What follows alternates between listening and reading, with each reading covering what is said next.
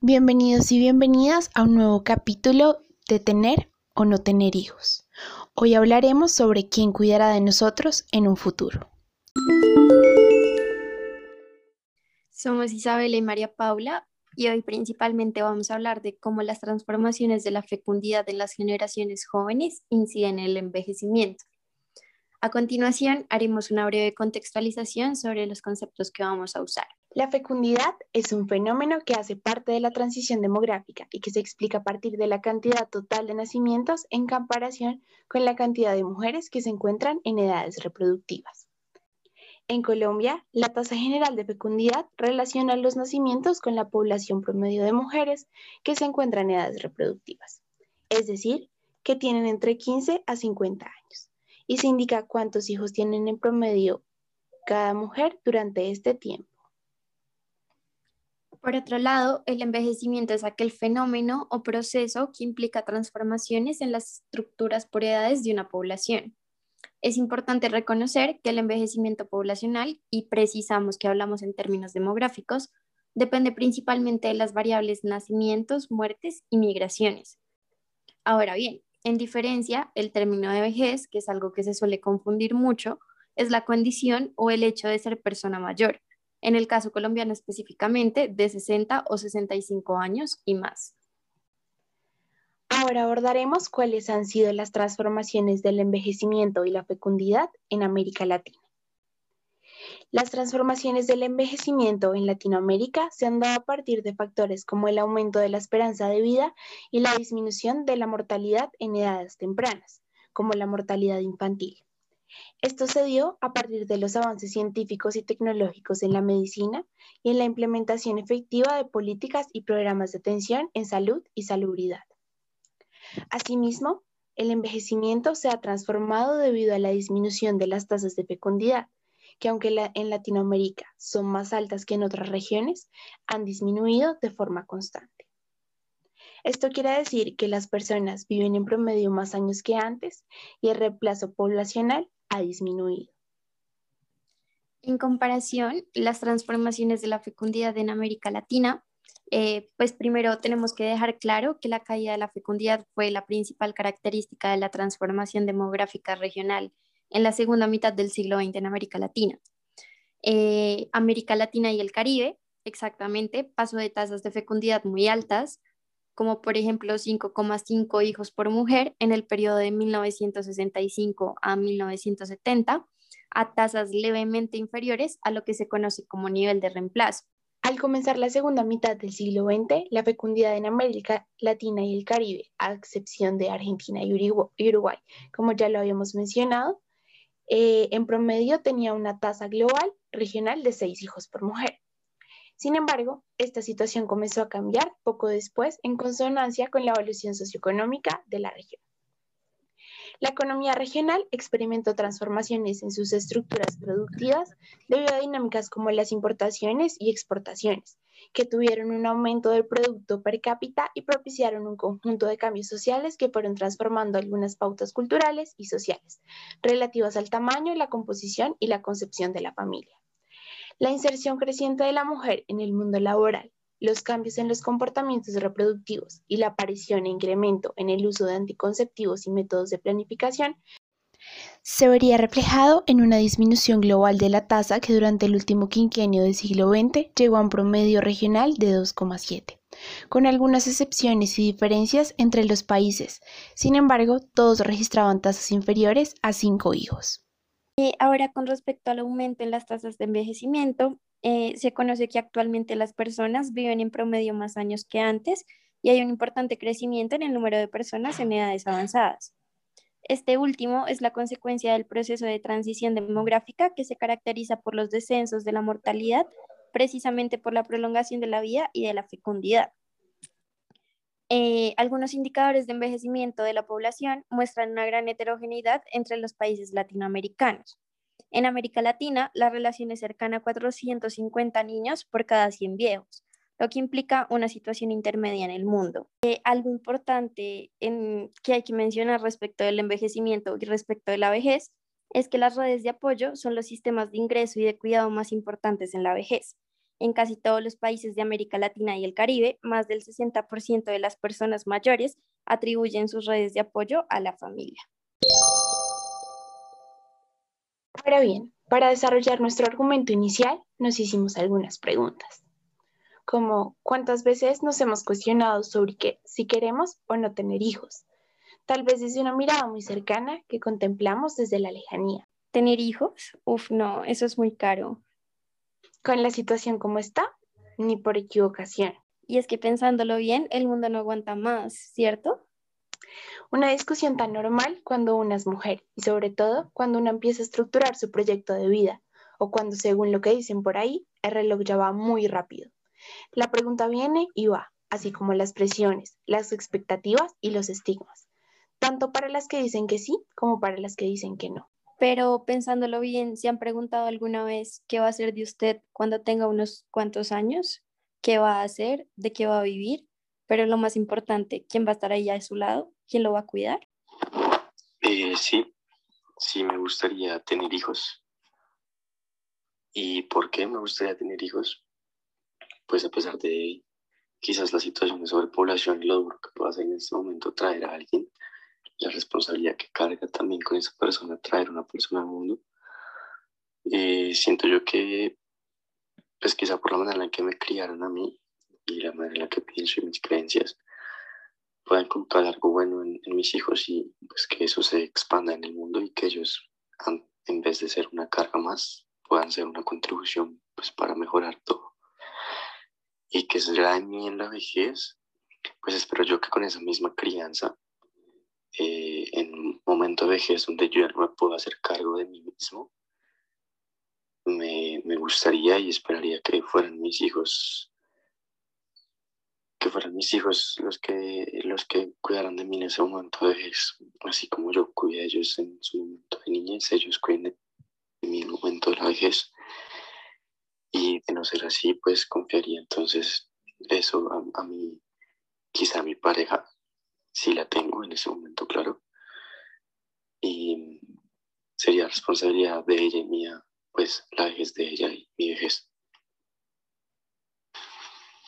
Si me preguntan en este momento si me veo con hijos en algún momento de mi vida, la respuesta es no. Um, porque no creo que se deba tener algún hijo para poder sentir exitoso en la vida. De la misma forma, creo que los costos de vida y los costos de educación cada vez van en aumento y si ahora eh, pues me cuesta a mí poder estudiar, no me imagino en un tiempo eh, um, la preocupación que debe ser mantener a una persona por mucho, mucho tiempo. Creo que sería más una preocupación que una felicidad para mí. ¿Y qué va a ser de mí la vejez? Supongo que en caso de que no, no logre llegar a una pensión, sería vivir de la renta o vivir de los ahorros. Pero sí supongo que cuando uno tiene que ser, no quiere tener hijos, eh, esta respuesta se vuelve pues más difícil. Hicimos estas dos preguntas. ¿Piensas tener hijos o no? ¿Y qué sería de cada uno de ellos en la vejez? Y tal vez creo que cada uno de nosotros en el desarrollo de este podcast nos hemos hecho la misma pregunta. ¿Quién va a cuidar de nosotros en la vejez? Así sea nuestro plan sea tener hijos o no. Y tal vez si nosotros desde nuestros lugares como hijos nos vemos cuidando a nuestros padres en la vejez. Creo que esto es bastante importante. ¿Y qué piensas que vas a, va a pasar con tus padres en la vejez? Yo, yo creo que, pues, a ver, digamos, principalmente, yo creo que mis papás ya están como entrando a esa etapa de, de la vejez, del envejecimiento, pues mis papás, mi papá tiene 59 eh, años y mi mamá tiene 57, y digamos en el caso de mi papá, que eh, tiene una enfermedad del corazón y demás, yo creo que pues ya he, vivido en carne propia ese, esa cuestión del cuidado en la vejez que recae en los hijos y me parece que es algo fundamental y creo que mis papás desde muy pequeña siempre me inculcaron que su cuidado en la vejez iba a ser por parte de, de, nosotras, de, de mi hermana y mío. Entonces, yo creo que o sea, el cuidado sí respecta totalmente de los hijos en mi casa, pero cuando me pongo a pensar como si quiero tener hijos o no quiero tener hijos, pues me doy cuenta de que de verdad no quiero tener hijos. Y pensarme ese cuidado en mi vejez, creo que como lo decía una de las personas que participó en los testimonios, creo que estaría más ligado a mi pareja. Y en el caso de que no tenga pareja, me gustaría como llegar, o sea, suena muy súper fatal, pero me gustaría llegar como al momento en que yo pueda valerme por sí sola y de ahí para allá ya no me gustaría seguir. Pero pues tú qué piensas, María, ¿quieres tener hijos o no? Quiero tener hijos, pero debo confesar que no quiero tener hijos como míos. He pensado siempre que adoptar es una muy buena opción. Sin embargo, no sé, como pienso un poco en mi proyecto de vida y en lo que quiero hacer, ¿sabes? Como yo sé que tal vez eh, el cuidado de mis padres, incluso de mis tíos, eh, va a recaer en mí en algún momento, pero entonces pensaba mucho en qué tanto voy a tener que sacrificar de mi proyecto de vida para, para ser la que cuide a mis padres, eh, a mis tíos y digamos que a las personas de mi familia que entren a esta etapa de envejecimiento donde realmente ya no se pueden valer por sí mismos, ¿no? Porque pues lo que tú decías, como cuando entramos a la, a la etapa de envejecimiento que es temprana, como qué va a pasar cuando, cuando las personas, no sé, ahora que viven hasta los 75, 80 años, como qué hace uno a esa edad, ¿sabes? Como, no sé. Y también pensaba mucho en, en esto de tal vez los que tenemos hermanos, eh, sí, como que hay una red de apoyo ahí también, como, como que hay que conversar, ¿no? Aunque mi hermano es hombre y seguramente por todos estos estereotipos eh, que hemos interiorizado, él no tenga muy presente esto del cuidado y sobre todo no tenga como muy claro que nuestro rol de cuidado en la vejez de nuestros padres va a ser muy importante eh, como, como llegar a compartir también esa carga, ¿no? Porque, pues, entre comillas, es una carga, a pesar de todo este tema de la romantización, de que me cuidaron cuando yo era una bebé, que me dieron de comer, ¿sabes? Como que, que, que se los debo más que, sí, como, sí, como, y obvio, como una obligación. Exacto, creo que todos sentimos que es un deber, como, como llegar a, a encontrar un equilibrio en ese, en ese deber y en ese también como cómo estar ahí, ¿no? Como aparte es un ser humano, no sé, eh, me parece que es un tema súper complicado y ya. Sí, obvio. Yo, o sea, con respecto a lo que dices del proyecto de vida, yo me he pensado mucho y es un tema que he visto como muy constante ahora en estos tiempos, sobre todo en el caso colombiano. Y es como, ok, la población está envejeciendo, es una realidad, digamos, no sé, tipo el ejemplo de Boyacá, que en el campo pues la mayoría de la población es, es población de personas mayores y pensaba como si en mi proyecto de vida, eh, en este caso, ejemplo, yo vivo en el campo y mi proyecto de vida está salir del campo y migrar a, a la ciudad, a otro país, lo que sea, ¿qué va a pasar como en esa relación de cuidado con, con mis papás? Como cómo voy a manejar esa relación de cuidado yo estando lejos. Y pues también, o sea, más allá del ejemplo, lo pienso un montón conmigo, como, ok, yo no sé, quiero irme a estudiar, hacer una maestría, lo que sea, a otro país. Total, es que es, son preguntas muy fuertes, ¿no? Y ahí como que uno se empieza a, a plantear como todo este rollo del papel del Estado y lo que decía una de las personas que participaba en los testimonios y bueno, ¿qué va a pasar si no tengo pensión, no? Porque no solo es el cuidado, sino de qué voy a vivir, ¿sabes? Como, eh, bueno, en caso de que no haya forma de, acceder a un cuidado familiar, a una red de apoyo familiar, pues muchas veces se acude como a centros de, eh, de cuidado de personas mayores, de adultos mayores, que son demasiado costosos, ¿no? Y que tienen, entre comillas, unas condiciones bien, como bien especiales y bien específicas, y que esos que están abiertos, eh, digamos, como al público, pues también tienen unas condiciones bien, bien precisas y a veces no dan abasto para tanta gente. Un caso cercano a mí, que es una persona que pues ya tiene 80 años y además tiene una enfermedad mental.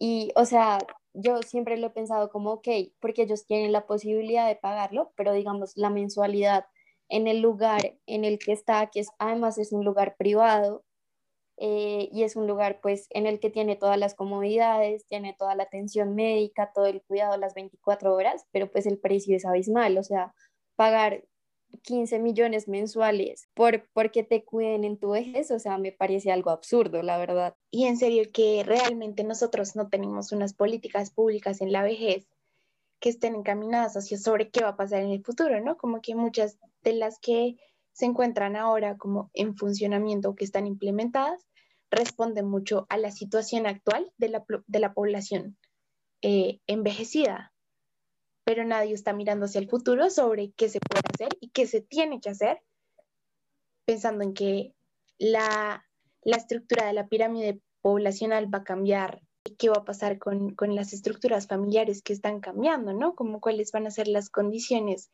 en las que vamos a llegar a la vejez y si realmente vamos a llegar a la vejez.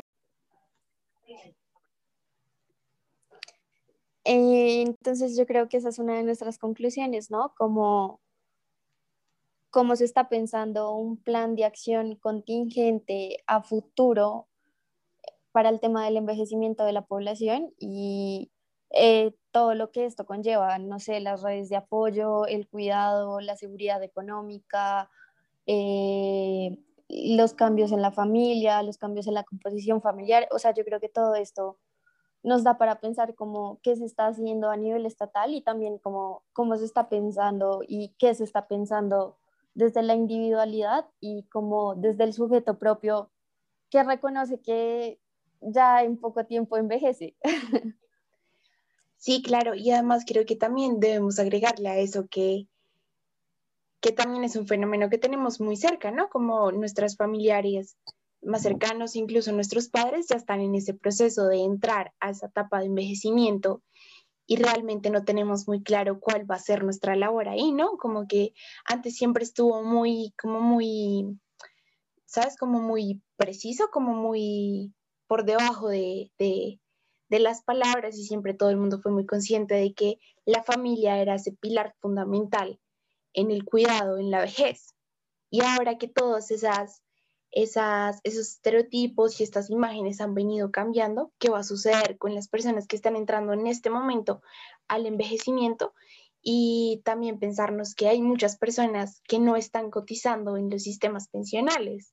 ¿Sabes? Hay muchas personas en la informalidad, hay muchos emprendedores, hay muchas pequeñas y medianas empresas que si bien eh, están como ahí en, en los fondos pensionales, pues también tienen un acceso a, a unos salarios muy, muy bajos con respecto a la calidad de vida que llevan en este momento. Entonces, eso también cómo va a afectar a esta población que está entrando a la vejez en este momento y qué va a pasar con, con las personas jóvenes que, entre comillas, tenían en un principio ese cuidado y que en este momento no es tan claro como si lo era hace unos años. Sí, exacto. Y también, también habría que pensarse como, y también es una pregunta como la, para las personas que nos están escuchando, como ustedes, cómo se han pensado qué va a ser de ustedes más adelante, ¿sí? Como yo haciendo este podcast me pensaba como, ok, ¿qué va a ser de mí más adelante? O cómo quiero vivir mi vejez, o cómo espero vivir mi vejez, o cuál es mi proyecto de vida y son cosas que uno generalmente casi nunca se piensa como muy cotidianamente, pero pues que igual es importante pensarlo. Así es, y, también como empezar a cuestionarnos esto de tener o no tener hijos ligado a, a esto de qué va a pasar con nosotros, ¿no? Y qué va a pasar con el mundo yo creo que eso sería todo pues por el podcast de hoy, pero pues igual quedan esas preguntas como para que se cuestionen un poco y, y también pues para que nos demos cuenta que estos temas demográficos que suelen sonar como tan académicos, pues son realmente cotidianos y están en nuestro diario vivir. Así es, y que nos afectan a todos, ¿no? Directa e indirectamente. Les agradecemos por haber escuchado el segundo episodio de Tener o no tener hijos y los invitamos a seguir sintonizados.